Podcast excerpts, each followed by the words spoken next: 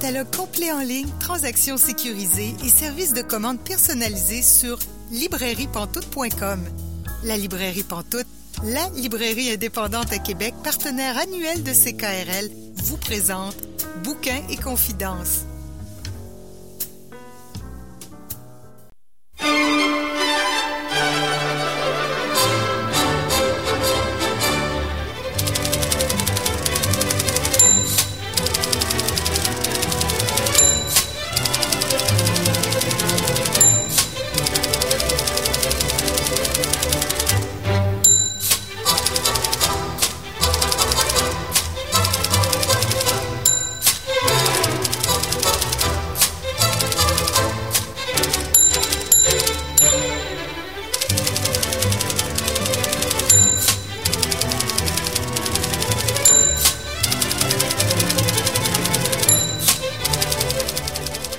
Bonjour et bienvenue à l'émission Bouquin Confidence. Julie Collin pour vous accompagner jusqu'à 19h aujourd'hui. Euh, je suis vraiment ravie de vous retrouver euh, une semaine de plus. Hein. Tous les lundis, on a rendez-vous euh, depuis déjà à peu près une heure et demie. Ça fait depuis le mois de juin 2020. Je sais pas trop si je calcule bien, mais en tout cas, c'est pas grave. Donc, ravi de vous retrouver. Euh, aujourd'hui, notre invité est Dave Côté. C'est Célia Chalfoun qui va s'entretenir avec lui. Euh, c'est d'environ une demi-heure. Aussi, euh, notre chroniqueur Pascal Rowe va venir nous faire deux chroniques plutôt qu'une. Oui, oui, deux chroniques. Donc, il a lu beaucoup dernièrement. Ça fait longtemps qu'il n'était pas venu nous parler. Il y a beaucoup de choses à nous partager. Donc, on va l'entendre tantôt près vers peut-être dans 15 minutes. Puis l'autre chronique à peu près vers 6h30. Mais pour commencer, j'ouvre le micro de Caroline Ménard. Bonjour Caroline. Bonjour Julie. Cette semaine, tu nous parles d'une autrice que j'aime vraiment beaucoup. Oui, Dawn Dumont. Oui. Donc tu es fan toi aussi, hein? Je suis fan moi aussi. Ah, c'est difficile de pas l'aimer, hein, Dawn Dumont. C'est, c'est, elle écrit tellement bien, puis elle crée des personnages tellement attachants, et, euh, dans des histoires qui sont toujours agréable à lire. C'est toujours le mm. fun à lire, en fait, dans du monde. T'sais, moi, j'ai jamais été euh, déçue. Et puis, euh, ben, je vous parle, en fait, de son dernier livre qui s'intitule Perle de verre, qui a été publié dans une traduction de Daniel Grenier aux éditions Anénorac cet automne. ça fait quelques semaines à peine qu'il est euh, publié. Et comme ses autres livres, donc, dans Dumont, il a publié entre autres, elle s'est fait connaître surtout avec On ne pleure pas au bingo. Mm-hmm. euh, ensuite, elle a publié La course de rose aussi, tous des deux romans en fait qui ont été aussi traduits par Daniel Grenier, qui lui-même est auteur. Hein. on le connaît pour euh, L'année la plus longue. Il a écrit aussi Les constellés. Donc un auteur qui habite à Québec d'ailleurs. On a déjà reçu à l'émission oui, l'été dernier, ben, l'été 2020. 2020. Donc, euh, c'est vraiment une très, très un roman hyper intéressant à lire, hyper le fun à lire. Puis euh, c'est, moi je trouve ça vraiment chouette que les éditions Anénorac aient décidé de traduire ces livres-là parce que honnêtement, je pense pas que j'aurais tombé sur Dan Dumont. Hein. Mm. C'est, une autrice qui vient de la Saskatchewan, qui est donc d'origine euh, autochtone, membre de la nation Cri d'Okanese. Et euh, j'ai l'impression que si Anénorac, qui est bon la maison d'édition située à Wendake, euh, s'ils avaient pas décidé de faire la traduction, je me demande vraiment honnêtement comment je serais tombée sur cette autrice-là euh, du Canada anglais. Donc, mm. c'est vraiment très chouette. Je trouve qu'il ait pris la, décision de traduire cette autrice-là. Sinon, on serait passé à côté d'un joyau, hein, il faut le dire. Vraiment, parce qu'il y a souvent deux solitudes. Mm-hmm. Parce qu'on connaît moins les auteurs canadiens au Québec. On est beaucoup dans les auteurs québécois. On en connaît quelques-uns, mais c'est plus difficile d'aller à la découverte de nouveaux auteurs canadiens. C'est ça, on, sent vraiment une, une distance entre les deux. Donc, euh, c'est sûr que quand il y a des traductions comme ça d'une maison d'édition québécoise, c'est sûr que ça aide. Ça aide énormément. Puis, dans le fond, euh, dans Dumont, elle prend toujours des sujets en général reliés donc à, la communauté autochtone, euh, qui parfois se passent sur des réserves aussi. Puis, dans ce cas-ci, dans Perle de verre, elle va raconter l'histoire de quatre jeunes, quatre amis, qui ont tous comme point en commun d'avoir quitté leur réserve à un certain moment dans leur vie pour diverses raisons. Alors, on a, par exemple, Nelly, qui est euh, un peu, si on veut, le personnage principal. Elle est une jeune fille qui étudie en droit. Elle, euh, elle est très drôle, en fait. Elle a beaucoup d'humour. Puis évidemment, elle se sent toujours un peu, euh, disons, inadéquate, un mm. peu euh, pas, pas, très jolie par rapport à son amie Julie, qui, elle, est une fille extrêmement belle, euh, mais qui n'a pas continué à faire des hautes études. Ensuite, il y a leurs deux amis, Taz et Everett. Nelly, elle est profondément en amour avec Everett, qui, au départ, au début du livre, est, disons, pas la personne la plus responsable qui existe. Euh, il aime faire la fête, il couche un peu à, à, droite et à gauche avec tout le monde et il, il, prend pas en compte vraiment les sentiments que Nelly a pour lui. Et on a Taz qui, lui, euh, va se retrouver finalement avec Julie en couple. Et on voit ces quatre personnages-là donc évoluer sur une période environ de 15 ans. Là. On commence donc en 93, puis on va continuer jusqu'à... Le roman va se terminer vers 2008, en fait. Donc, on voit ces gens-là évoluer sur une période de 15 ans. C'est un peu l'âge adulte, si on veut, le début de l'âge adulte, euh, où ils vont être, bon, au départ aux études pour certains euh, et ensuite ils vont évoluer, ils vont finir par avoir des, euh, des jobs où certains vont travailler d'ailleurs ensemble. Nelly va devenir avocate et elle va travailler pour Taz qui lui va décider de se présenter en politique d'ailleurs. Donc ça c'est assez intéressant. Euh, Everett lui va finir par disons, découvrir sa spiritualité. Il va vouloir se reconnecter avec ses ancêtres. Alors, il va participer à toutes sortes d'ateliers avec euh, des, euh, des aînés des communautés. Et euh, Julie, ben elle, elle va être assez mystérieuse. Elle va disparaître à quelques moments du récit. Et dans à la fin, en fait, on va comprendre ben, pourquoi c'est Mm. arrivé. hein. dans Dumont aussi, ce que j'aime beaucoup dans ces romans, c'est qu'en général, il y a toujours un punch à la fin. On a une fin qui nous surprend toujours un peu. Et dans ce cas-ci, ça disons, elle est fidèle à ses habitudes. C'est assez surprenant. Évidemment, je veux pas vous dire la fin parce Ben non, que faut pas. on va pas divulgacher quoi que ce soit quand même. Mais euh, c'est vraiment très bien écrit, euh, très bien traduit aussi. Je trouve que Daniel Grenier il traduit vraiment bien l'écriture de Don Dumont. Il l'a traduit d'une manière où on est disons très collé à c'est une traduction qui est très collée à la langue québécoise euh, qui fait en sorte que même si l'histoire se passe en Saskatchewan ça pourrait se passer euh, quasiment à deux coins de rue d'ici puis euh, le langage est vraiment euh, très collé sur notre réalité. C'est très facile de se sentir interpellé aussi par la traduction. Euh, et puis je trouve ça très important parce que on a tous eu un peu déjà une, une expérience décevante avec des livres qui sont mal traduits, hein, puis ça, ça te gâche un plaisir de lecture, mais vraiment. Euh, Faut qu'on oublie que c'est une traduction, en fait. C'est ça, exact. Si on, Ouais. on- on se dit, ah, c'est vrai, c'est une traduction, euh, ça marche. Ça marchera pas, c'est ça. Donc effectivement, dans ce cas-là, on finit par l'oublier. On embarque dans le récit vraiment très facilement.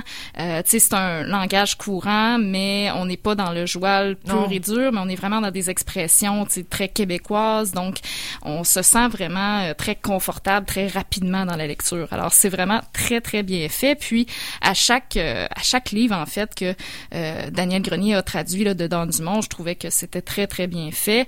Il faut le mentionner aussi, il est d'ailleurs finaliste Ouais. au prix euh, du euh, gouverneur général dans la catégorie traduction.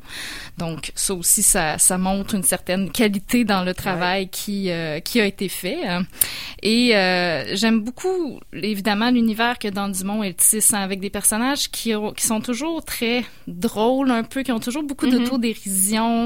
Euh, elle choisit souvent des, souvent des sujets qui vont nous montrer aussi une autre facette des communautés autochtones que celle Ouais. qui est souvent présentée. Euh, tu sais, souvent on va parler de la douleur, de la souffrance. Euh, évidemment, avec tout ce qui s'est passé dans l'actualité, on a beaucoup parlé des pensionnats. Et c'est très bien de parler de ces sujets-là parce qu'il faut, c'est extrêmement important. Mais euh, ce n'est pas que ça. C'est important que la littérature ne soit pas que ces événements-là, dans la mesure où il y a aussi du beau et il y a aussi des événements positifs et il y a une pluralité d'expériences aussi chez euh, les personnes qui forment les communautés autochtones. Donc, je pense justement qu'il y avait un, un auteur à un moment donné qui avait dit euh, sur un sujet similaire sur la littérature de la communauté noire, il disait ben il faut pas que ce soit seulement l'esclavage, il faut, faut faut sortir de ça aussi parce que il y a euh, une diversité d'expériences qui sont vécues et pour les présenter et pour rendre justice à la communauté, ben il faut présenter l'ensemble des différentes expériences. Alors avec Don Dumont, c'est ce que j'aime aussi, c'est qu'elle va vraiment s'attarder à présenter différentes expériences certaines joyeuses, certaines moins joyeuses, mais elle dédramatise beaucoup les événements avec des petites points d'humour, de la satire, de l'ironie qui sont toujours très, très bien placés là, dans, dans le récit. Euh, Et dans ce cas-ci, tu sais, j'ai beaucoup aimé le personnage de Nelly. Je trouvais que c'est une femme extrêmement forte. Tu sais, elle va faire un bac en droit, elle va devenir euh, avocate. Donc, on sort un peu là, du, des stéréotypes tu sais, avec les personnages autochtones, ce qui est vraiment chouette. Et même, il y a un moment, euh, il y a un épisode que j'ai trouvé très intéressant où elle se retrouve dans un voyage un peu humanitaire en Amérique latine. Donc, pour aider euh, les des gens défavorisés dans des communautés euh, des pays latino-américains. Donc, on prend au lieu que ce soit elle finalement qui soit, si on veut, la victime de euh, cet acte charitable-là, ben là, c'est elle qui agit pour euh, être dans un acte finalement de charité envers les, les, gens plus démunis. Alors, je trouve intéressant aussi de la mettre dans cette position-là, qui est une position plus euh, de pouvoir, si on veut, ou d'affirmation. Ouais. Fait que c'est quand même euh, très bien fait et très bien réfléchi aussi, je dirais, les différents parcours qui sont présentés. On a vraiment une diversité de manières aussi de vivre l'identité autochtone. Euh, par exemple, le personnage de Taz, lui, ben, il a appris le cri et il va dire à un moment donné à Nelly, mais c'est ta langue, pourquoi tu connais pas? Ben, elle dit, ben, chez nous, euh, on me l'a pas enseigné finalement. Elle mm -hmm. dit, mais ça fait pas de moi une personne moins autochtone ou une non, personne qui fait moins partie de la communauté. Alors, il y a différentes manières aussi de se considérer euh, comme membre de la communauté. Fait que ça, j'ai trouvé ça assez intéressant justement qu'elle nous montre les différentes individualités des, euh, des personnages mmh. là-dedans. Est-ce que tu as un extrait pour nous? Absolument. Donc, un petit extrait pour vous qui, justement, euh, vient du, euh, du passage où Nelly décide de, de s'embarquer dans le voyage humanitaire. C'est assez comique, ce, ce, cet, euh, cet extrait-là, parce que, dans le fond, elle fait ça parce qu'elle a vécu une peine d'amour avec Everett. Euh, évidemment, bon, elle veut plus jamais le voir. Elle est extrêmement fâchée. Fait que, sur un coup de tête, elle va décider de s'embarquer dans un voyage humanitaire. Elle n'a pas lu du tout la description du voyage et elle se retrouve avec une espèce de communauté chrétienne évangélique qui s'en va en Amérique latine. Puis là, ben, il y a plusieurs personnes qui, euh, disons, n'ont jamais rencontré d'Autochtones et qui lui parlent avec leur, euh, ben, leur stéréotype en tête. Hein. Alors, ouais. ça, ça, va, euh, ça va comme suit. Hein. Nelly s'ennuyait déjà de sa solitude. Une bande de gamins ont traversé le terrain à la course en poussant des cris pour chasser par une chèvre belliqueuse. Nelly a esquissé un petit sourire. Ça lui rappelait les chèvres de la ferme de son oncle. Et t'es quel genre d'Autochtone? a demandé une des deux M. Cri. C'était comment la réserve? Il y avait beaucoup de pauvreté?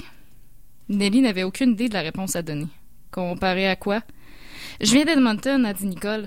Et une fois, je suis passée en voiture par Obama, là où ils ont reçu plein d'argent du pétrole, et j'arrivais pas à en croire mes yeux. Autant de maisons placardées et couvertes de graffitis. Pourquoi le monde fait ça? Je veux dire, détruire des choses comme ça.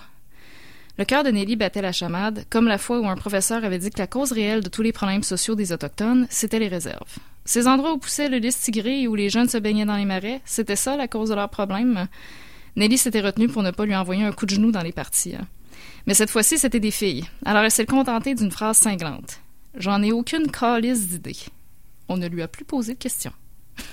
Ah, c'est sûr que ça règle le sujet, hein? ça, ça, ça, limite la conversation. Oui. C'est comme, regarde, je ne sais pas, mais c'est vrai en même temps. Ça, elle, c'est pas parce que euh, t'es autochtone que tu, tu, sais tout sur les autochtones que tu aussi euh... qu'est-ce que tu as à répondre à quelque chose comme ça exact façon, oui t'imagines le nombre de personnes aussi qui doivent revenir avec cette espèce de d'argument là ouais. ou d'idée là parce que c'est un peu de l'information qu'ils ont reçue ou qu'ils ont vu dans les médias puis qui vont ensuite euh, divulguer comme ça mais ouais. ça doit être euh, vraiment épuisant de toujours avoir la même les ouais. mêmes questions les mêmes trucs à se épuisant puis blessant oui blessant aussi ouais c'est ce qu'on pourrait considérer d'une microagression là, effectivement, ouais. là, dans le sens où tu as toujours les espèces de mêmes stéréotypes qui te reviennent euh, en, en, pleine face, puis il faut que tu expliques, il faut que tu répondes à ça. Donc oui, c'est assez, ça peut être assez blessant. C'est qu'une réponse comme ça, ça fait en sorte que je te répondrai pas. Oui, non, tout à fait. Puis c'est vraiment le, le, type de caractère, disons, de Nelly là, qui euh, peut être assez, assez rentre dedans si on veut, là, mais euh, elle est vraiment attachante comme personnage. Puis euh, c'est une, une très très bonne lecture. C'est vraiment le fun à lire. Euh, petite lecture de fin de semaine, très très très agréable. Alors,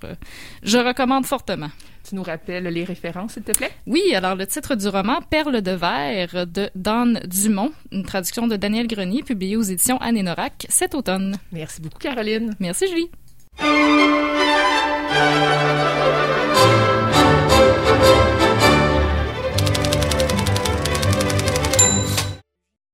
Vous êtes bien à Bouquin Confidence. Julie Collin, encore avec vous jusqu'à 19h. Et là, j'ai changé de chroniqueur pendant cette pause musicale. Bonjour Pascal Rowe. Bonjour Julie. Cette semaine, tu nous fais deux chroniques, donc on va en faire une pour commencer, puis on va faire une autre un peu plus tard dans l'émission. Et là, tu nous parles de deux livres qui sont parus chez Annika Parence. Oui, plus précisément dans leur collection Sauvage, qui est une collection petit format qui euh, publie de, des, euh, des courts romans que moi j'appellerais plutôt des novellas ou -hmm. des, des, grosses, grosses nouvelles. Euh, au début de l'été, Annika Parence m'a envoyé plusieurs romans de la collection, dont un certain nombre de cette collection-là. J'ai choisi d'en parler de deux. Premièrement parce que j'ai pas tout lu, et deuxièmement parce que ces deux-là avaient euh, une thématique euh, commune, si on peut Oh. dire. Alors, je vais commencer par parler de celui qui s'appelle À la foire de Maud Chaillet, qui est paru en 2020. Alors, ce qui est particulier de la collection, c'est que ils ont tous le même logo, pas de titre sur la couverture, une couleur différente. Ça, ça les rend un peu difficiles quand on les voit juste euh, sur un site internet. On, il faut vraiment regarder la, la tranche pour savoir. Alors, qu'est-ce que c'est à la foire? Euh, Le résumé dit ceci.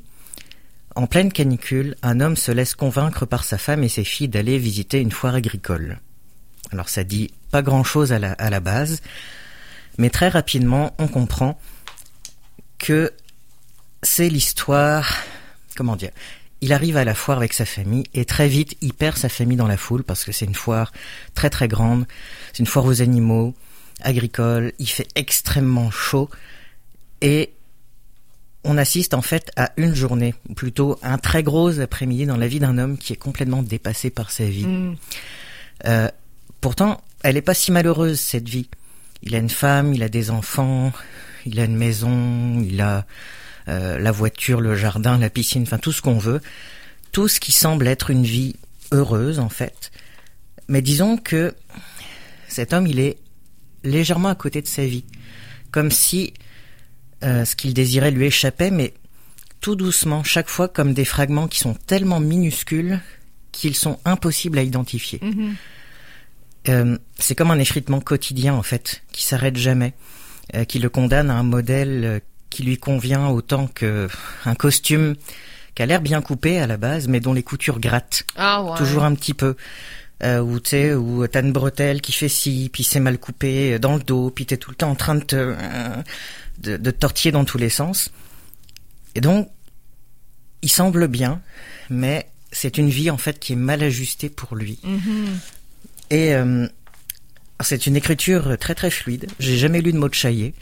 Euh, à date, elle a publié trois romans dans la collection euh, Plan Vaudou chez Boomerang, euh, une collection jeunesse fantastique, et une autre novella dans la même collection qui s'appelle Au pavillon que j'ai pas encore lu, donc je peux pas en parler, mais j'ai la sensation que c'est un petit peu la même thématique de il se passe quelque chose d'un seul coup qui fait prendre conscience au personnage ou au personnage au pluriel de quelque chose qui fonctionne pas si bien dans leur vie. Alors c'est une écriture qui est fluide, précise, simple, euh, qui plonge le lecteur dans le fil des pensées du personnage et donc, comme je disais, sa lente prise de conscience de la prison qui est devenue sa vie, même si c'est une prison dorée. Alors attention, je précise, simple ne veut pas dire simpliste. Non. Une écriture simple, donc qui était, qui est euh, accessible, qui est très fluide, qui se, qui se dit bien, qui se lit bien, c'est aussi difficile à faire que n'importe quel autre style d'écriture. C'est vraiment important de le, euh, de le préciser parce qu'on dit souvent oh, c'est simple, c'est simple. Oui, attends, il faut voir tout le travail d'écriture qu'il y a derrière. Fait que j'en dirais pas plus, je lirai peut-être un tout petit extrait. Oui, on aime ça les extraits. C'est euh, à la page 9, dès le départ. Elle avait préparé un sac à dos avec des gourdes d'eau pleines de glaçons, des collations, des chapeaux et de la crème solaire. Dans la voiture, il syntonisa la radio sur chom.fm. Une vieille chanson, une vieille chanson d'Aerosmith jouait. Assise à l'arrière, ses filles roulèrent des yeux. Sa femme réprimait un sourire moqueur. Elle baissa le son afin de pouvoir lui parler. Tu ne veux pas qu'on branche mon iPhone? Comment lui dire qu'il aurait aimé entendre un classique de Pearl Jam ou d'Alice in Chains? Même s'il pouvait chercher leurs chansons sur iTunes, la vérité est qu'il en ignorait les titres. C'était comme s'il avait tout oublié, tout d'avant, sans même pouvoir déterminer le point de rupture entre ses goûts et l'apparition des refrains de Dora l'exploratrice dans sa tête. Ah, Dora. C'était terminé maintenant. Mais Rihanna, Beyoncé, c'était pire. Maman, tu peux mettre la chanson de Zootopia? Elle tapotait sur son appareil. Il monta subtilement le son aux premières notes de Come As You Are. Elle farfouilla autour. Chérie, où est le fil? Il dit qu'il l'avait laissé à la maison, même si, en vérité, il était dans la boîte à gants. dès le début, on voit qu'il y a une espèce de, on se dit bon, c'est peut-être un petit peu un, un adulte ado attardé, mais au fur et à mesure de l'histoire, on voit à quel point la fracture Mm. est beaucoup plus grande et en même temps, il veut pas non plus faire de peine à sa famille parce que cette vie convient tellement bien à sa femme, tellement bien à ses enfants. Puis donc c'est un, c'est vraiment c'est une prison personnelle. Ça c'est vraiment intéressant à lire. C'est très très court. Ça fait 56 pages. Mais euh, c'est une plongée euh, directe dans les pensées de ce personnage, dans son fil de pensée. Puis c'est vraiment intéressant. Fait que à suivre. Je vais probablement lire euh, ce que je peux de, de l'autrice. Le deuxième, dans la même collection, s'appelle Planète de Mario Cyr, toujours dans la collection Sauvage, paru en 2018. Cet auteur, je le connaissais pas non plus, puis j'ai découvert en faisant quelques recherches qu'il est mort il y a un an, Oh. euh, brutalement, beaucoup trop jeune, en laissant derrière lui une vingtaine de romans, de recueils de poésie, dont les thèmes récurrents, je cite, c'est sur son, il a encore un site internet, euh, malgré son décès évidemment, dont les thèmes récurrents sont le besoin universel de tendresse, la bonté, la révolte, l'évidence de la mort. Oh. Et c'est tout à fait ça. Euh, le petit résumé, toujours sur la couverture 4, dit Pas de passé, pas d'imparfait, ni futur, ni conditionnel. Alors c'est l'histoire d'un homme qui a une vie somme toute banale, lui aussi ankylosé dans un quotidien travail-métro, sortir le Yorkshire dans son petit anorak jaune, non, mauve, son petit anorak mauve. Et puis il y a une rencontre. Euh, et la possibilité d'autre chose. Cette autre chose qui est peut-être considérée comme de la marginalité, sans doute, mais dans laquelle on peut peut-être vraiment être soi. Et donc on suit ce personnage au fil de petits fragments, euh, très courts fragments de sa vie, mais cruciaux pour l'amorce, euh, l'amorce du changement. Ce qui est particulier aussi, c'est la narration qui est au tu. Tu Ah. fais ceci, tu fais cela, il y a quelqu'un dans la rue, tu, tu. Et ça permet à la fois, c'est une façon de euh, d'écrire qui est particulière parce que c'est à la fois nous, le personnage, et à peu près tout le monde. Ce serait comme un nous choral, collectif, mais on est au tu. Et là aussi, plutôt que d'en dire plus, je vais lire des fragments. Oh. Ce sont de très courts fragments. Le premier euh, est à la page 21. La réalité attend qu'on la remarque. Tu le vois maintenant. Il leur suffit d'un rien, de la moindre fissure, faille, brèche, d'un effritement imperceptible dans la matière, d'une languette, qui se retrousse d'une moulure déclouée, d'un plexiglas écorné pour élire domicile derrière une corniche, une enseigne dans l'épaisseur d'une marquise ou d'un balcon. Cette ingéniosité de squatter t'émerveille. C'est de la poésie de combat. Ornithologie 101. S'il n'y en a qu'un, c'est qu'on regarde mal. Un moineau n'est jamais seul. Ils sont grégaires. La survie en dépend. Alors là, on est très au début où le personnage commence à se rendre compte de détails qui, qui l'ont jamais intéressé. Des petits détails en dehors de sa vie, métro, boulot, dodo, voiture, euh, etc. Euh, évidemment, au cours du court roman, il rencontre des personnages échoués, des personnages euh, qui sont dans la rue, des sans-abri. C'est quand je disais la marginalité qui est possible, mais ce sont des personnages en fait qui, sont décrits avec beaucoup de beauté aussi. À la page 31, euh, le fragment qui s'appelle Étymologie et qui va donner tout son sens au titre du recueil, de, du roman Planète. Deux flibustiers s'échouent sur le plancher que jonchent des brochures criardes, engoncés dans une capote kaki, les nez posent sa canne, enlève ses espadrilles qui baillent, il tire de sa besace une paire de chaussettes neuves, se défait des siennes, trouées. Ses pieds sont tout noirs, tu n'es pas médecin, c'est peut-être une gangrène consécutive au diabète. Il décapsule un tube de comprimé et le plus jeune, fin sous, lui passe la bouteille. Un homme trapu, sec, il a des tics et une déviation de la hanche. Arpente la ruelle avec un énorme sac poubelle qui se fend. Les ordures s'éparpillent, il fulmine, gesticule, blasphème et s'en va. Comme un container, un vieillard à la barbe jaune dort assis, bière au poing. Du grec planétesse, errant. Fait que petit à petit, ce personnage devient errant, si l'on veut, errant selon la normalité, disons les normes d'une société qui aimerait que tout le monde soit dans des petites cases. Mhm. Donc il devient errant par rapport à cette société, mais de plus en plus des euh, 80, 92 pages, 94 pages du, du court roman, il se trouve de plus en plus. Et c'est un style qui est vraiment très très beau, des phrases qui, qui frappent. Par exemple, il rend très souvent euh, visite à sa grand-mère qui se meurt, qui devient de plus en plus euh, euh, grabataire et qui éventuellement va devoir finir sa vie en soins palliatifs. Hmm. Ça s'appelle aphasie. Elle est sous observation après une attaque pire que les précédentes, aiguë, n'émet plus que des grognements, des onomatopées, c'est bien assez pour que tu la comprennes. Elle te gratifie d'un pauvre sourire tout croche quand tu poses à son chevet le cadre d'argent avec la photo du grand-père. Tu tires le rideau autour du lit, ouvres le roman au hasard, l'histoire t'indiffère pourvu qu'il y ait des images assez puissantes qu'elle s'évade de sa carcasse qui ne répond plus. Chaque seconde tremble d'être la dernière. Wow. C'est c'est vraiment magnifique. J'ai été très très très touché par euh, par ce court roman et par ces gestes simples. Cet homme qui découvre qu'on peut, euh, tel que c'est écrit sur le site internet de l'auteur, trouver la tendresse, la bonté, la communauté, le soutien à des endroits où on les attendait pas, et là, entre autres, avec des gens qui sont considérés comme des marginaux et qu'on regarde à peine. J'en dirai pas plus, c'est vraiment très très beau, c'est vraiment très touchant. Et donc, ces deux, ces deux recueils, à la, euh, ces deux romans, À la foire et Planète, donc se, re, se rejoignent par la thématique de la découverte euh, de l'incongruité de la vie qu'on mène. Sauf que dans Planète, le personnage commence à aller vers autre chose, et dans À la foire, le personnage est prisonnier.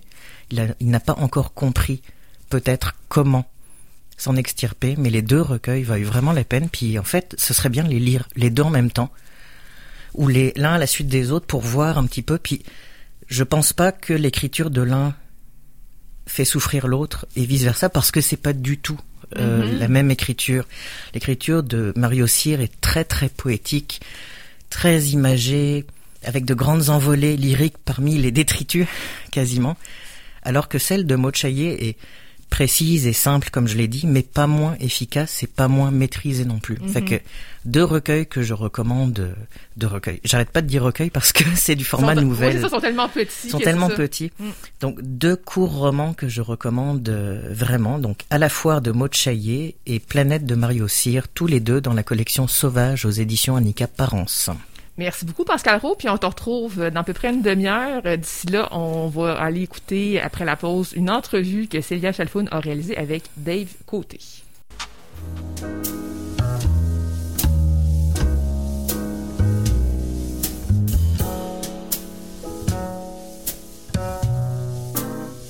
Catalogue complet en ligne, transactions sécurisées et services de commande personnalisés sur librairiepantoute.com.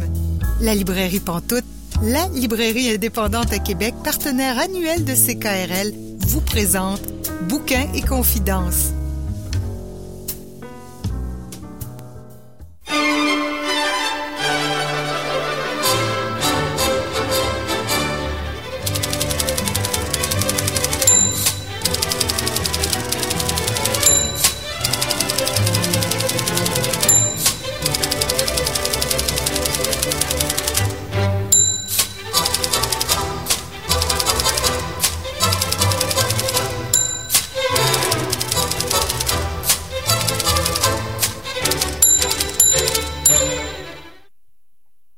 Bonjour à toutes et à tous, vous êtes bien un bouquin et confidence, c'est Célia Chalfoun au micro et notre invité de la semaine est Dave Côté. Dave Côté, bonjour. Bonjour. Alors, tu as publié de nombreuses nouvelles, euh, notamment dans les revues Brin d'éternité, Solaris, ainsi que le magazine littéraire La République du Centaure qui est en ligne. Tu as publié euh, le roman Noir Azur en 2010. Tu as participé aussi à plusieurs recueils et tout ça, il faut que je le dise un petit peu, ça, ça se trouve, ça se situe de manière différente, mais souvent quand même dans les littératures de l'imaginaire.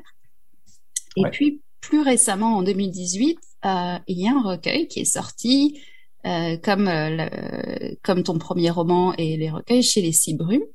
C'est le recueil de nouvelles Né comme ça. Et ce recueil-là reprend pas mal de tes nouvelles qui sont sorties au fur et à mesure des années. Et euh, c'est un recueil qui a été euh, très bien reçu puisqu'il a reçu le prix Jacques Brossard de la science-fiction et du fantastique québécois en 2019, le prix Aurora Boréal la même année, et je pense qu'il avait même été finaliste du prix Horizon Imaginaire. Hein, c'est bien ça? En effet, oui. Alors moi j'ai vraiment beaucoup aimé ce recueil parce que non seulement il y a de très bonnes nouvelles dedans, mais il y a aussi ce que j'apprécie beaucoup des explications après chaque nouvelle sur euh, ce qui t'a donné envie d'écrire cette histoire, les problèmes que tu as rencontrés en l'écrivant, ce que ça dit sur ton écriture, etc. Et j'ai lu quelque part dans une entrevue que tu disais avoir choisi le premier texte du recueil pour en faire un sorte d'avertissement. Euh, et ce, euh, ce premier texte, ça s'appelle Les olives de Mélanie. Alors je me suis dit, en sorte d'avertissement à cette entrevue, est-ce qu'on pourrait faire la même chose, puis commencer en parlant des olives de Mélanie pour expliquer aux auditeurs et auditrices un peu ce que tu fais? Ben c'est ça, comme tu dis, j'avais choisi ce texte-là comme une sorte d'avertissement. En effet, euh, je trouvais que c'était un des plus, comment dire, un des plus étranges, un des plus peut-être déroutants euh, donc, je me disais, si le lecteur est capable de me suivre avec ce texte-là, ça veut dire qu'il va être capable de suivre pour tout le reste parce que, euh, ben voilà, c'est ça, le, un des pires est passé. Euh, puis, euh, petit détail intéressant d'ailleurs, cette nouvelle-là, je, me rends compte souvent que les, euh, ça arrive assez souvent que les gens l'interprètent pas exactement de la façon que moi je l'avais dans ma tête quand je l'ai écrite, c'est-à-dire que il y a pas assez peu de gens qui comprennent que ce texte-là se passe sur Terre en fait. Euh, mais c'est simplement parce que le personnage appelle la planète Terre Mélanie. Et puis, euh, ben, c'est ça, ça devient, c'est vrai que ça devient quand même assez chaotique euh, au fil du texte. Et puis, ben, est-ce que ce serait préférable que je raconte un petit peu le texte Oui, avec plaisir. avant tout, ouais. Donc voilà, les Olives de Mélanie racontent l'histoire d'un pirate de l'espace qui connaît l'existence légendaire des olives qui ne poussent que sur notre planète. Euh, c'est un c'est un mets euh, reconnu à travers euh, l'univers entier comme étant un délice, quelque chose vraiment d'unique. Et par contre, la planète Terre, la planète Mélanie, dépendant de où l'alien concerné vient, eh bien, cette planète-là est protégée parce que justement, elle est très rare et puis elle est perméable aux autres, aux autres planètes, aux autres univers, à travers les gens qui pourraient la visiter. Donc, c'est un petit peu un parc national, si on veut, un endroit protégé. Ce qui fait que le personnage premier point de vue euh, de cette nouvelle-là décide d'enfreindre les lois et puis euh, de se rendre sur notre planète pour euh, voler le plus de livres possible, s'en faire une réserve, s'en remplir le bide, et puis malgré le fait qu'il sait très bien que c'est contre les ordres de, de, ton capitaine, en fait, de navire. Euh, en faisant ça, eh bien, entendu, il va contaminer notre planète et puis euh, son univers à lui et euh, le nôtre se retrouvent à se mélanger dans un chaos assez apocalyptique. donc c'est ça. Et puis ce qui est, ce que l'exercice que j'ai voulu faire avec ce texte-là, en fait, c'est que je voulais vraiment être profondément ancré dans le point de vue du personnage qui interprète notre réalité vraiment tout croche. Donc, euh, en voyant un frigo, par exemple, il va penser que c'est un coffre-fort. Euh, en voyant euh, des téléphones pointés dans sa direction, il va penser à des armes. les avions, il les appelle des vaisseaux, ainsi de suite. C'est ça qui rend un peu le texte un petit peu plus difficile à lire parce qu'on a vraiment le point de vue de quelqu'un qui comprend absolument rien ce qu'il voit.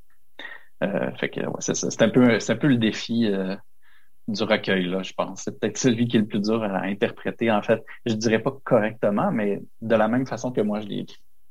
Ok, et puis dans ce recueil, donc il y a des textes qui tiennent plus du fantastique, d'autres qui sont résolument de la science-fiction.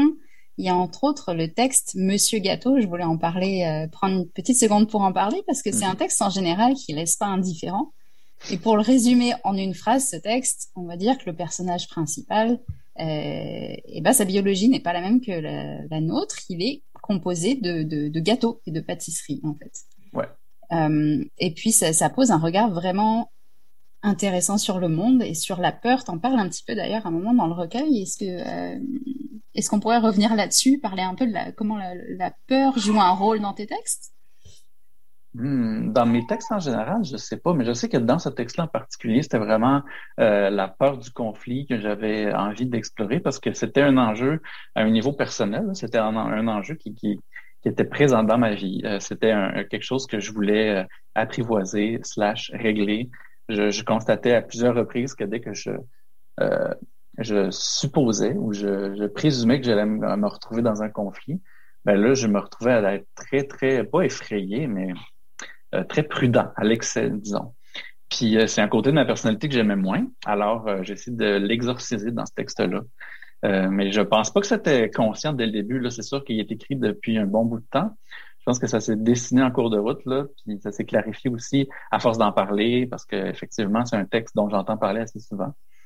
Euh, mais c'est ça, je pense que l'image du personnage dessert qui peut se faire manger par n'importe qui, qui a une certaine fragilité parce que, bon, du gâteau, c'est friable, puis s'il y a des conditions météorologiques pas trop hospitalières, ça peut l'affecter quand même pas mal. Fait que tout ça, il y avait une espèce de fragilité, de, de crainte de l'autre qui, euh, qui, qui, un... Je, en tout cas, je, je me souviens pas exactement justement de le mindset que j'avais quand je l'écris, mais il me semble que ça s'est placé euh, assez tout seul et peut-être à demi consciemment.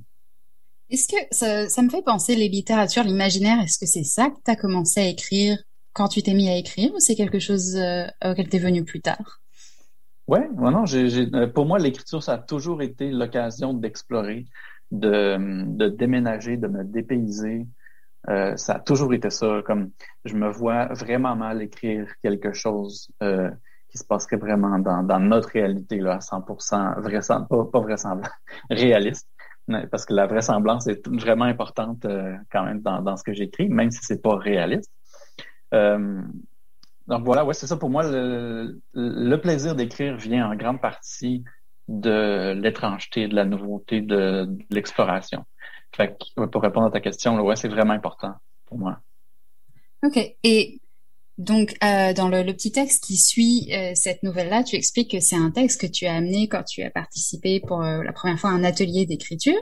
Mm-hmm. et tu avais hésité en te disant est-ce que est-ce que je me fonds dans le dans le moule et que je, j'essaie d'être comme les autres ou est-ce que j'y vais en étant résolument moi? Puis tu as mm-hmm. choisi finalement d'être résolument toi et d'apporter Monsieur Gâteau à cet atelier, qui je crois était un atelier quand même autour des littératures imaginaires. Hein, on est d'accord? Oui. Ok. Euh, et tu expliquais que ce texte a reçu un accueil un peu particulier. J'aurais été curieuse d'en savoir plus sur. Euh, euh, c'est ça. Pas, nécessairement juste sur ce texte, mais comment tu t'es senti euh, en, en confrontant ton univers à celui d'autres auteurs dans un atelier d'écriture? Ouais, c'était assez particulier parce que ouais, c'est ça, le texte n'a pas été très bien reçu.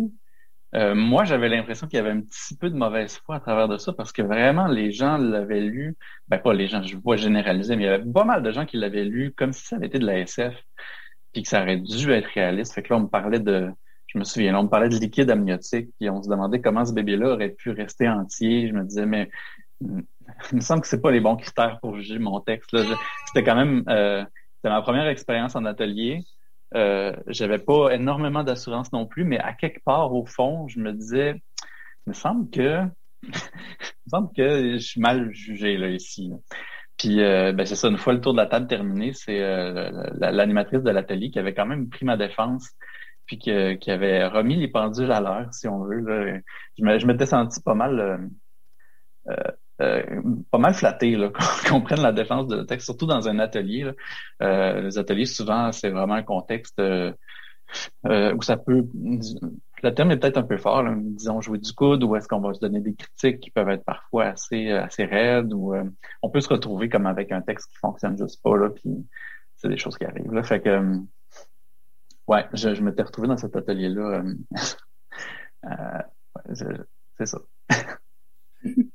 Et donc, j'imagine cette, cette expérience t'a pas non plus dérouté parce que des ateliers, tu en fais souvent, on en parle beaucoup dans ce recueil de nouvelles. Ouais. Et puis, j'ai lu des choses là-dessus en ligne aussi dans des entrevues que tu as données par le passé. Mm-hmm.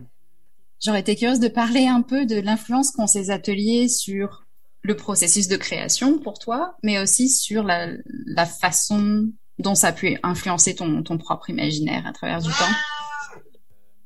Bien, c'est sûr que l'impact a été euh, majeur, vraiment. Je, je, je pense pas exagérer en disant que c'est en disant que c'est les ateliers qui m'ont tout appris là, à euh, un niveau technique, un niveau de euh, de regard sur soi, regard sur ce qu'on écrit, de regard critique. Là. ça m'a appris vraiment, vraiment, vraiment beaucoup. j'ai eu l'occasion de côtoyer quand même pas mal de monde qui ont étudié en littérature, puis parfois j'ai vraiment l'impression qu'on vient d'une école de pensée différente. Là j'ai remarqué entre autres qu'une des grosses différences, c'est que dans les ateliers auxquels je participe, en tout cas, le lecteur est toujours présent quand on écrit. C'est une préoccupation principale. On, se demande toujours qu'est-ce que je veux faire vivre à mon lecteur, comment je vais y arriver, euh, c'est quoi les dangers ou les endroits où potentiellement le lecteur pourrait décrocher? Qu'est-ce que c'est une chose qu'on veut éviter naturellement. Fait que euh, le lecteur est omniprésent dans ces ateliers-là. C'est une chose vraiment importante euh, qu'on garde toujours en tête. Puis ça, c'est un élément en fait que je constate qui est moins présent, en tout cas avec les gens qui ont étudié la littérature et puis à qui j'ai parlé. il y a une espèce de, je dirais, de vision de l'art, de la littérature comme plus pure, je dirais. C'est la littérature pour elle-même, en fait. Puis, ouais, c'est ça. C'est l'impression de la, c'est la grosse différence que j'ai vue. Mais j'ai l'impression que je me suis écarté de ta question. Euh... Correct. On peut, allons là où la conversation nous mène. euh, mais oui, c'est ça. On parlait de l'impact des ateliers. Ouais, c'est ça. Euh, ben en fait, ouais, c'est ça. On passe comme parfois deux jours, trois jours, une semaine euh, avec plein de gens hyper motivés qui ne parlent que d'écriture, qui ne pensent qu'à l'écriture pendant cette semaine-là. Donc, euh, c'est vraiment, vraiment très stimulant. Euh, j'ai une certaine réputation là, dans ces ateliers-là de, de, produire beaucoup, beaucoup, beaucoup de textes. C'est un peu un défi que je me lance aussi. J'aime ça revenir d'un atelier avec au moins un texte euh, dont je suis à peu près satisfait là, puis qui est rendu à un niveau à peu près publiable. je sais que je suis chanceux de pouvoir bien m'adapter à ce contexte-là. Souvent, on fait de l'écriture sous contrainte. on est vraiment comme dans, dans, un, dans un lieu clos. Est-ce que c'est, une expérience vraiment intense. Puis moi, je sais que ça me, ça me réussit vraiment bien. Euh, je, garde pas le même beat d'écriture pendant les ateliers que je, je, fais, mettons, au quotidien, là, entre, entre deux ateliers. Merci, c'est super intéressant. Et en parlant de rythme d'écriture, j'espère que tu vas pas me reprocher de poser cette question, mais donc tu as publié un premier roman en 2010 et je me demandais qu'est-ce qui s'en vient en termes de, de création littéraire? Est-ce que tu as des projets en cours? Est-ce qu'on peut s'attendre à des publications euh, à venir? Euh, oui, mais c'est sûr que le, métabolisme de l'écriture en général et de l'édition étant euh, assez lent, c'est sûr qu'un projet va être en production pendant comme longtemps. Puis j'avais espoir quand j'ai commencé à, publier que justement ce processus-là se rétrécirait, en fait, s'accélérait avec le temps, mais je me rends compte que c'est le contraire. Plus plus j'avance, en fait, plus je fais de la réécriture, et plus je vais avoir de versions différentes pour un même texte. Donc euh, oui, effectivement, j'ai un projet de roman qui, qui, qui existe depuis maintenant beaucoup trop d'années, euh, que dont j'ai l'impression qu'il achève depuis déjà beaucoup trop d'années. Mais euh, il y, a des choses sur lesquelles je travaille qui, qui avancent bien. je, ben, je, je, peux pas en parler vraiment plus, mais oui, il y a des choses qui se passent. Euh, j'accumule aussi encore euh, pas mal de, j'ai déjà pas mal de nouvelles en banque, autant des trucs qui ont déjà été publiés ou des affaires qui sont inédites. Ben, j'en ai déjà comme un bon, euh, un, bon petit, un bon petit lot d'accumuler. Donc, probablement aussi qu'il va y avoir un autre recueil de nouvelles dans un futur, disons à moyen terme. Ah, c'est une bonne nouvelle, ça. OK, bon à entendre. On a parlé de production littéraire, on a parlé d'ateliers d'écriture, on a parlé, bien entendu, de littérature, l'imaginaire, puisque c'est comme, quand même dans, dans ce genre-là que tes, euh, tes textes se situent en général. Euh, et je voulais parler un petit peu euh, du rôle que tu as pris récemment dans le milieu des littératures, l'imaginaire, puisque donc je parlais de Brin d'éternité un peu plus tôt, qui est la revue qui a publié ta première nouvelle. Mm-hmm. Euh, et récemment, tu es devenu l'éditeur de la revue Brin d'éternité, qui est donc une revue des littératures de l'imaginaire qui euh, publie chaque année de, nombreux, de nombreux auteurs, de nombreuses nouvelles. Est-ce que tu peux nous parler un petit peu de, de ton, de ton expérience chez Brin d'éternité, de ton rôle d'éditeur mhm. et dans le milieu en général? Oui, ben comme tu l'as dit, en fait, c'est Brin d'éternité qui a publié mon premier texte. j'ai, je trouvais ça important de, euh, de, de, m'investir à mon tour dans cette revue-là. Euh, puis euh, il y avait une ouverture à ce niveau-là. Fait que dans le fond, moi, je me souviens pas exactement, mais c'était pas très longtemps après avoir publié. Moi, j'avais proposé de, de, participer en fait sur leur comité de lecture. J'ai fait ça pendant plusieurs années. une expérience que j'ai que j'ai beaucoup appréciée.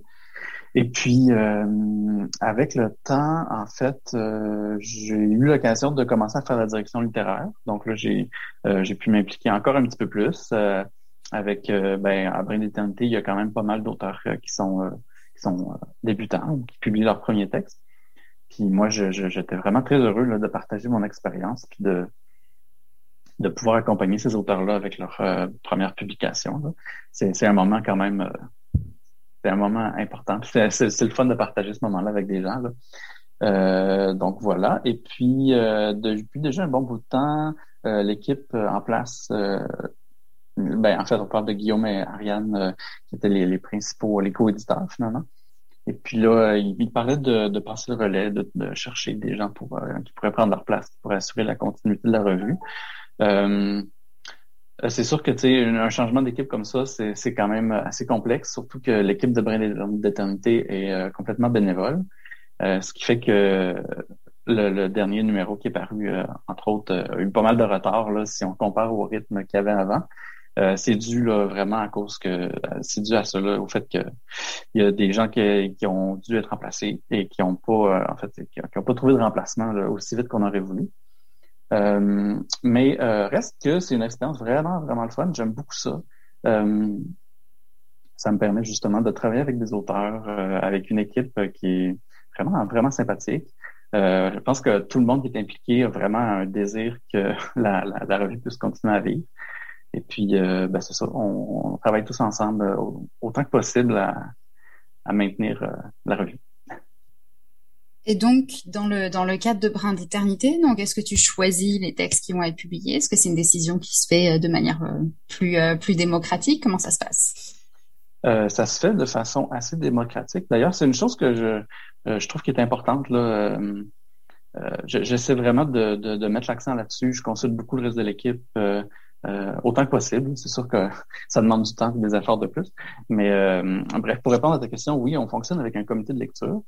en gros, dans le fond, dès qu'il y a un texte qui est trouvé comme suffisamment intéressant ou qu'il y a du potentiel ou qu'on se dit, ben, euh, avec un certain retravail, un, accompagnement, ça pourrait donner quelque chose d'intéressant. Ben, on va euh, en discuter avec euh, le reste d'équipe et puis on va l'assigner à un directeur littéraire dans l'équipe et puis là, ça part entre les mains de cette personne-là. les textes sont anonymisés aussi, c'est une chose qui est quand même intéressante à mentionner, ce qui fait que peu importe le nombre, en fait, le seul impact qui est euh, le nombre de publications qu'un auteur a déjà faites en envoyant un texte chez nous, c'est au niveau de l'expérience, puis c'est peut-être ça qui se sent dans, dans le texte, mais le, le nombre d'auteurs en tant que tel n'a euh, pas d'impact, parce qu'en fait, les lecteurs qui, qui lisent les, les nouvelles n'ont aucune idée de, des gens qui lisent, en fait, des auteurs euh, des textes. Et tu parlais un peu plus tôt du fait que tu avais commencé à un moment donné chez Brin d'éternité à faire de la direction littéraire. Et euh, je voulais juste qu'on s'attarde un peu là-dessus parce que ça peut paraître parfois un peu nébuleux ce que c'est une direction mhm. littéraire, puisque ça prend. Est-ce que tu pourrais nous en dire plus sur euh, ce que c'est pour toi, ce que ça représente? Mhm. Je me considère vraiment pas comme un expert en la matière. Ça fait pas si longtemps que ça que j'en fais. Et puis, euh, ce que j'en sais, en fait, c'est que c'est quand même un processus qui est très personnalisé.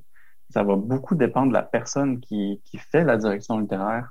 Euh, euh, les, particularités de la, de la, direction vont dépendre de la personne qui dirige le texte, en fait.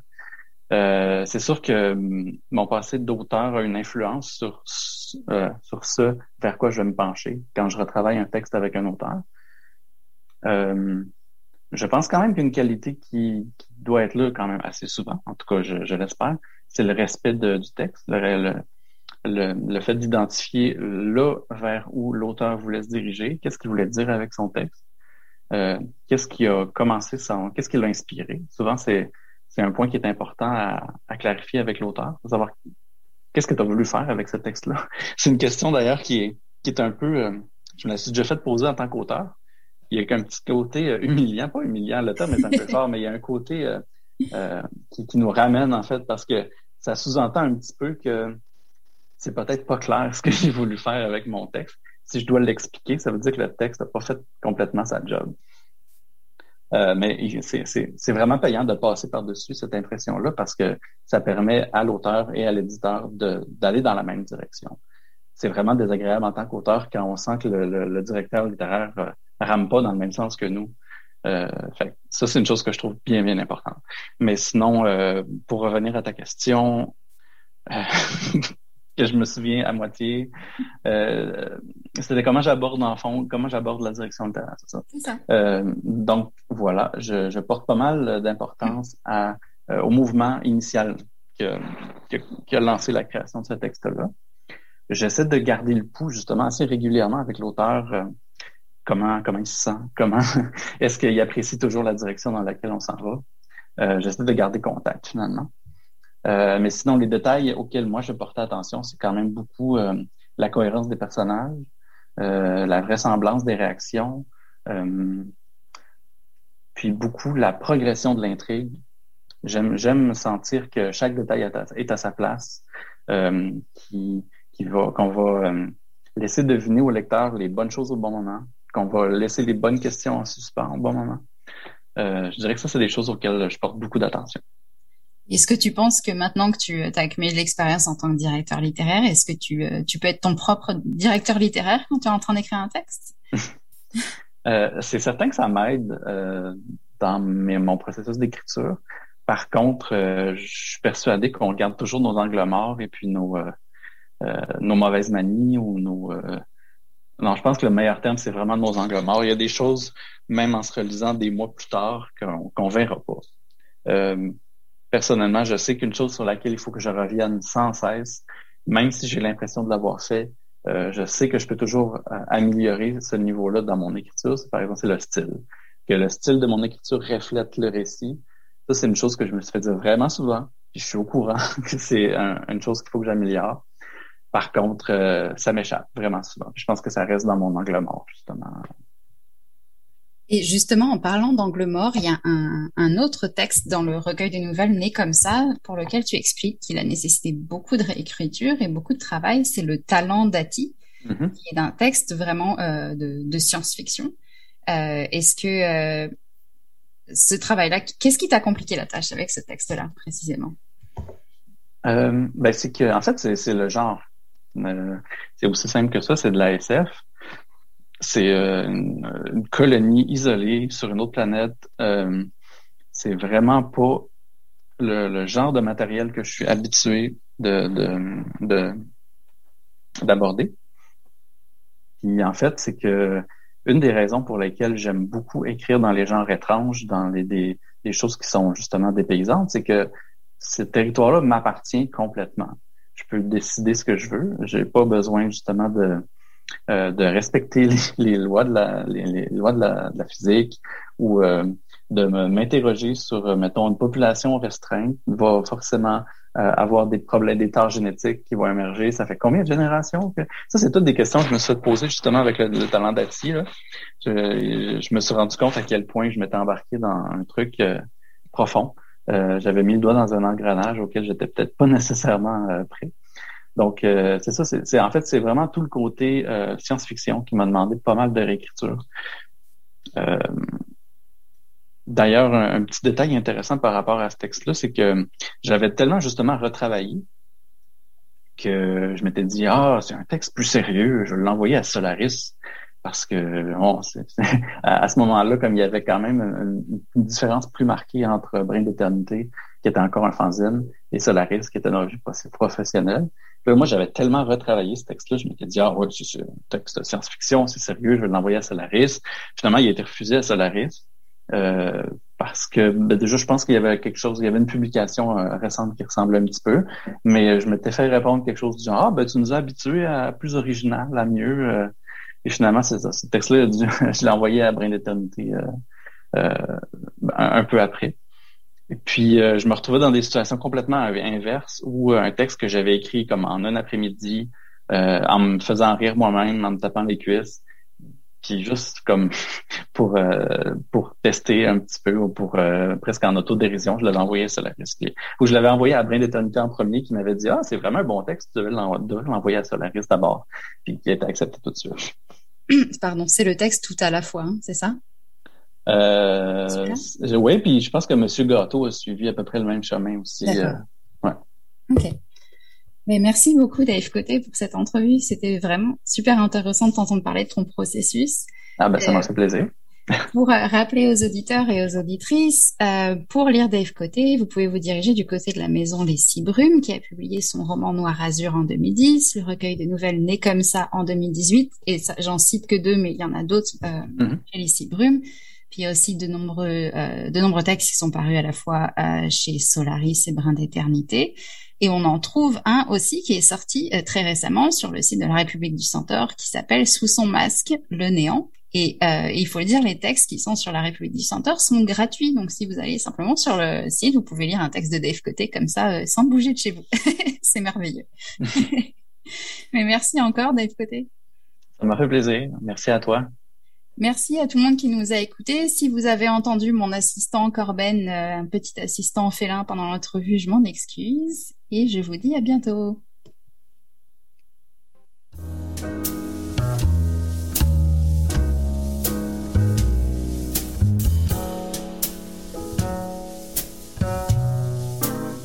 Catalogue complet en ligne, transactions sécurisées et services de commande personnalisés sur librairiepantoute.com. La librairie Pantoute, la librairie indépendante à Québec, partenaire annuel de CKRL, vous présente Bouquins et confidences.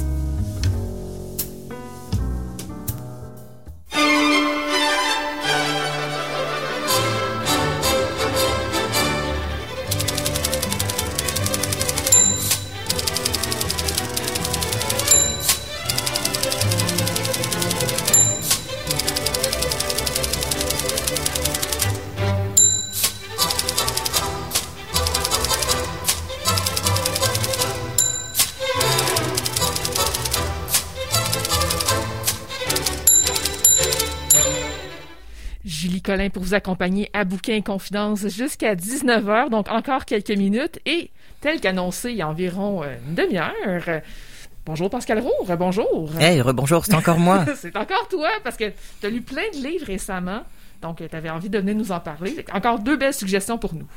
Oui, et euh, je vais faire un petit peu écho à la chronique de Caroline tantôt, mhm. puisque je vais parler de Thomas King qui est un auteur euh, originaire de Californie, qui vit au Canada et qui est de descendance grecque et cherokee. Donc on parle ici de littérature autochtone traduite. Alors, euh, ça manque pas euh, parler de Thomas King parce qu'il a une très très grosse feuille de route dont euh, euh, je dirais Medicine River, une brève histoire des, des Indiens au Canada qui a d'ailleurs remporté le GG en anglais. Le, prix du gouverneur général. Le prix du gouverneur général, pardon. Euh, histoire et vérité, récit autochtone, etc. C'est un auteur qu'on a presque plus besoin de présenter, mais que je présente quand même au cas où. Euh, et donc, je vais parler aujourd'hui de deux ouvrages qui ont été traduits de lui cette année en 2021. Le premier, c'est euh, un roman policier euh, de sa série Thumb's Dreadful Water qui va qui compte cinq tomes en anglais. Et donc là, je parle du deuxième tome, Les meurtres du Red Power. J'avais parlé de Meurtres avec vue il y a quelques mois, mm-hmm. et déjà j'avais pu apprécier toute la galerie de personnages absolument flamboyantes, l'humour mordant du personnage et dans le deuxième tome, ça ne manque pas non plus. Alors, qu'est-ce que c'est euh, ce roman-ci? Donc, ça met en scène euh, Dreadful Water, euh, qui est un ancien policier de Californie, qui est lui-même autochtone, et qui n'est plus policier. On ne sait pas encore pourquoi. Il s'est passé quelque chose de terrible. Ça vient en filigrane du premier, deuxième tome, et on devine qu'on aura enfin la clé de cette énigme personnelle dans le tome 5, donc il va falloir être un petit peu patient. et donc, il a décidé d'aller vivre au hasard dans les montagnes à Chinook dans le Montana, dans une très petite ville qui se trouve juste à la frontière d'une réserve autochtone. Et donc, euh, Dreadful Water n'est plus policier, il est photographe. Euh, donc euh, le Montana, c'est parfait pour prendre des, photos de paysages absolument magnifiques. Il est entouré euh, d'amis, Archie, le libraire de la ville, qui est un personnage absolument délicieux à lire, le shérif Hockney, Claire, qui est la chef de bande de la réserve, qui est aussi de temps en temps l'amante de Dreadful Water quand elle veut bien. C'est une femme avec un caractère vraiment bien trempé. Et euh, donc Dreadful Water vit tout seul avec son chat qui s'appelle Freeway. qui est une chatte, une chatte qui a un très très mauvais caractère et qui donc, en fait, il vit chez elle. Tu comme tous les propriétaires de chats. Ben oui. On sait très bien qu'on vit chez son chat et non pas l'inverse. C'est pas le problème. Oui, hein.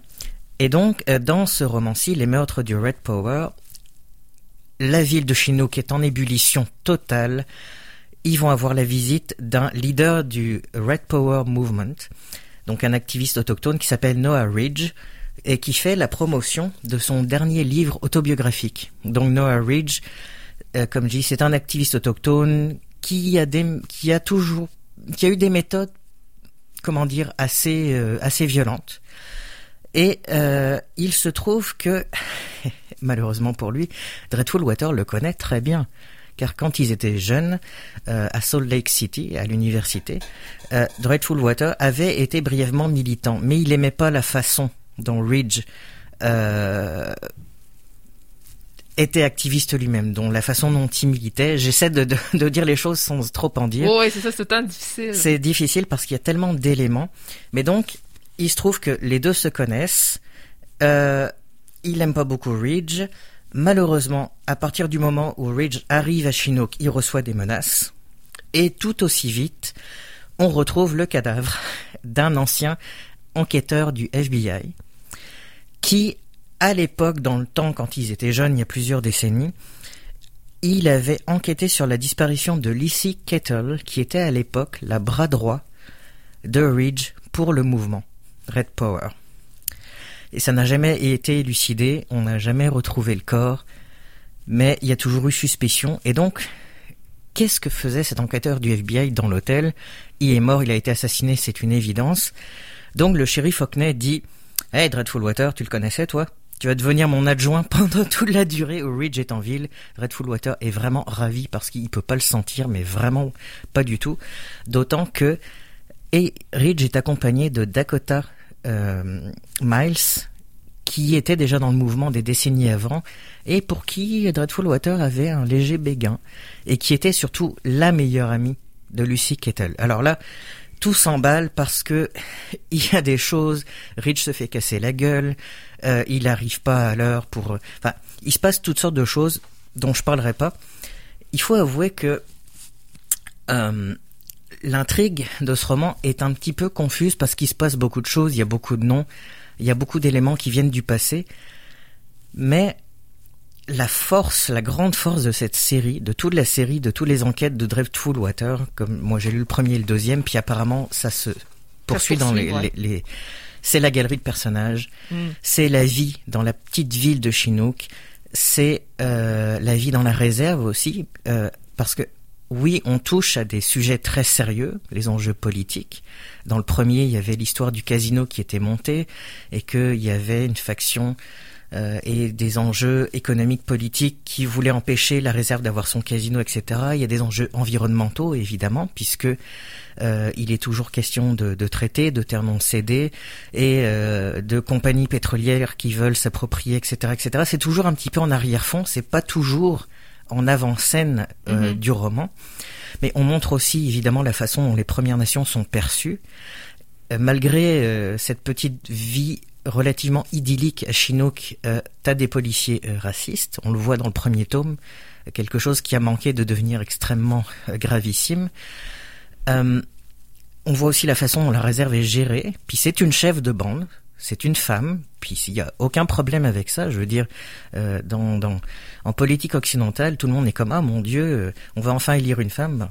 Regardez un petit peu ce qui se passe chez les Premières Nations. C'est mhm. pas nouveau tout ça là. Donc on est loin des clichés de la façon dont on représente les autochtones généralement. Oui, euh, il y a des problèmes, mais on n'est pas dans le ceci est un documentaire misérabiliste sur voyez comment les autochtones ont des problèmes. Ils en ont, mais ce qu'on présente sous couvert d'enquête policière, c'est la vie, ici et maintenant, tout simplement, avec un certain humour mordant qui est propre à Dreadful Water parce que vraiment, franchement, si on pouvait le laisser tranquille et qu'il pouvait dormir toutes les journées avec son chat, ça ferait son affaire. Fait qu'il a un regard très désabusé, très cynique, mais c'est un personnage qui souffre et qui se réfugie aussi derrière un certain humour. Euh, et puis mhm. moi, j'ai vraiment hâte de savoir ce qui s'est passé. Euh, donc je vais lire tous les tomes évidemment. Je vous en reparlerai au fur et à mesure. C'est c'est un roman qui se lit très très vite, qui se lit très très bien. C'est une traduction de l'anglais, j'ai oublié de le dire, par Laurie Saint-Martin et Paul Gagné. Euh, on oublie que c'est une traduction. Ça, c'est parfait. C'est vraiment parfait. Fait qu'on le lit jusqu'à la fin, puis vous allez voir ce qui s'est passé. Et comme j'ai dit, c'est assez complexe comme histoire. Faut être quand même assez attentif. Mais c'est tellement délicieux de les voir aller. C'est, c'est formidable de, de voir comment évoluent tous ces les relations entre les personnages. Ça, c'est vraiment, vraiment très intéressant. Alors ça, c'est un aspect de Thomas King. Mais ce n'est pas le seul aspect de Thomas King. Ce n'est pas le seul aspect de Thomas King. Je vais vous parler aussi d'un ouvrage qui s'appelle Fragments d'un monde en ruine, qui est paru chez Mémoire d'Encrier, traduit par Jonathan Lamy. C'est le premier recueil de poésie de Thomas King. Et il n'en avait jamais fait auparavant. Et euh, moi, je me suis demandé, très, ok, très bien, je suis très très intéressé. Et j'ai pas été déçu, non seulement parce que c'est très fort, c'est très coup de poing, euh, c'est très très engagé, vraiment très engagé. C'est pas étonnant quand on connaît un petit peu l'œuvre de l'auteur. Oui, il y a un certain humour, c'est vrai, mais il y a beaucoup d'amertume aussi. Euh, comment dire? Euh, Le titre original, c'est 77 Fragments. Donc, c'est 77 fragments où se mêlent euh, les mythes autochtones réactualisés. Il y a des commentaires politiques très très mordants, des traits d'humour, comme je l'ai dit, mais de l'humour noir aussi, des tranches de vie. beaucoup de textes sont vraiment percutants et mettent vraiment le doigt sur les blessures qui continuent de suppurer avec les décennies et les siècles, euh, le racisme qui ne cesse jamais, le système qui n'entend pas les besoins des autochtones, euh, on y sent aussi beaucoup parfois le manque d'espoir, mais aussi, et ça c'est l'aspect euh, lumineux en même temps, je, j'aimerais je j'ai pas envie de dire résilient parce que c'est un terme qu'on galvaude énormément pour les pour les Premières Nations. Puis c'est à eux de dire ça ou non mais on y voit aussi la beauté de la transmission, de la famille, de l'héritage culturel. Il y a des passages extrêmement beaux. D'ailleurs, je vais lire un passage tout de suite qui a rapport avec ça. Alors, c'est la page 16. Ce jour-là, avec ma mère, je sors les photos de la boîte et les dispose sur la table de la cuisine. C'est ton grand-père, dit-elle, pointant l'image en noir et blanc. Tu étais monté avec lui sur l'échelle. Il nettoyait les gouttières. J'ai pris la photo. Et là, dans le jardin, tu es assis avec lui. Les tomates étaient mûres. Puis là, avec ton chapeau de cow-boy, ton cheval et ton fusil en bois, tu joues à le dévaliser, lève les mains en l'air, tu voulais des sous, mais aussi son amour. Sa vie ne, se résumait pas à ça, me dit ma mère. Mais voilà tout ce que tu as, tout ce que tu auras jamais. Des morceaux. Qui tu es, qui ils étaient. Je suis là aussi, quelque part. Peux-tu trouver ce qu'il en reste? Elle remet les photos dans la boîte, ferme les yeux, dort comme seuls les vieux le font, le soleil inondant la pièce, se recueillant à ses pieds. Je connais cette boîte, j'en ai déjà parcouru les visages, ceux des proches comme ceux des étrangers, les fragments d'un monde en ruine. Ma mère se réveille, fouille dans la boîte, et révèle une autre photo. C'est ta grand-mère, dit-elle. Cette fois, commençons avec elle. Fait qu'on a autant ce genre de, de fragments euh, où on voit tout, euh, tout l'amour, toute l'importance de, la, de cette transmission, de cet héritage, de cette identité. Et euh, j'ai envie d'en lire un autre. Il y a tellement d'extraits que j'aimerais lire. Il y a, un, il, y a des, il y a plusieurs poèmes qui mettent en scène Coyote et la tortue et tous les animaux de la mythologie, enfin de certaines, de certains mythes autochtones, et qui revient comme un refrain où on change à chaque fois juste une ligne et puis ça change et puis on parle des services sociaux.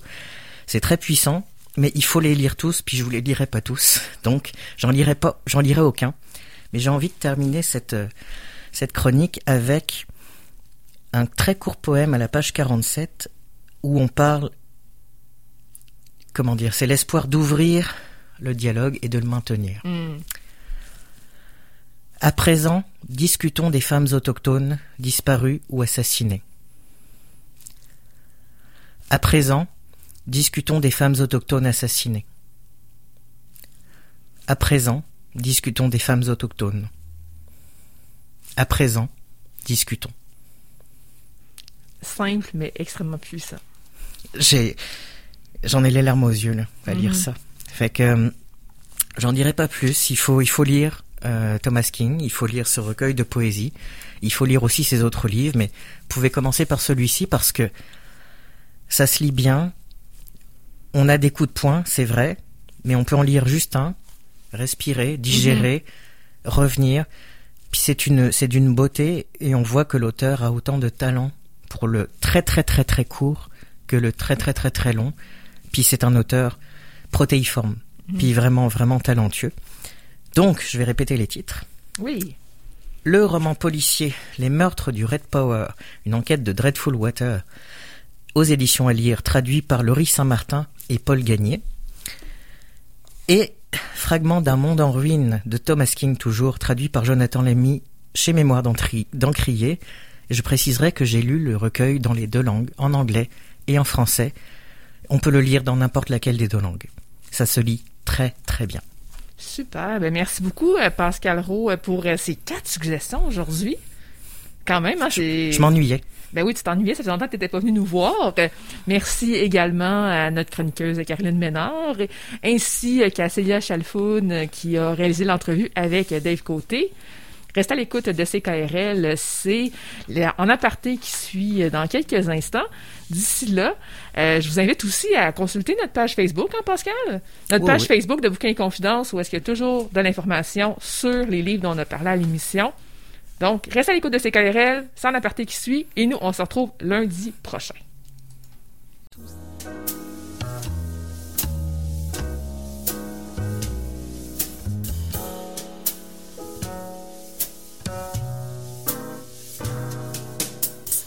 La librairie Pantoute, la librairie indépendante à Québec, partenaire annuel de CKRL, vous a présenté Bouquins et confidences.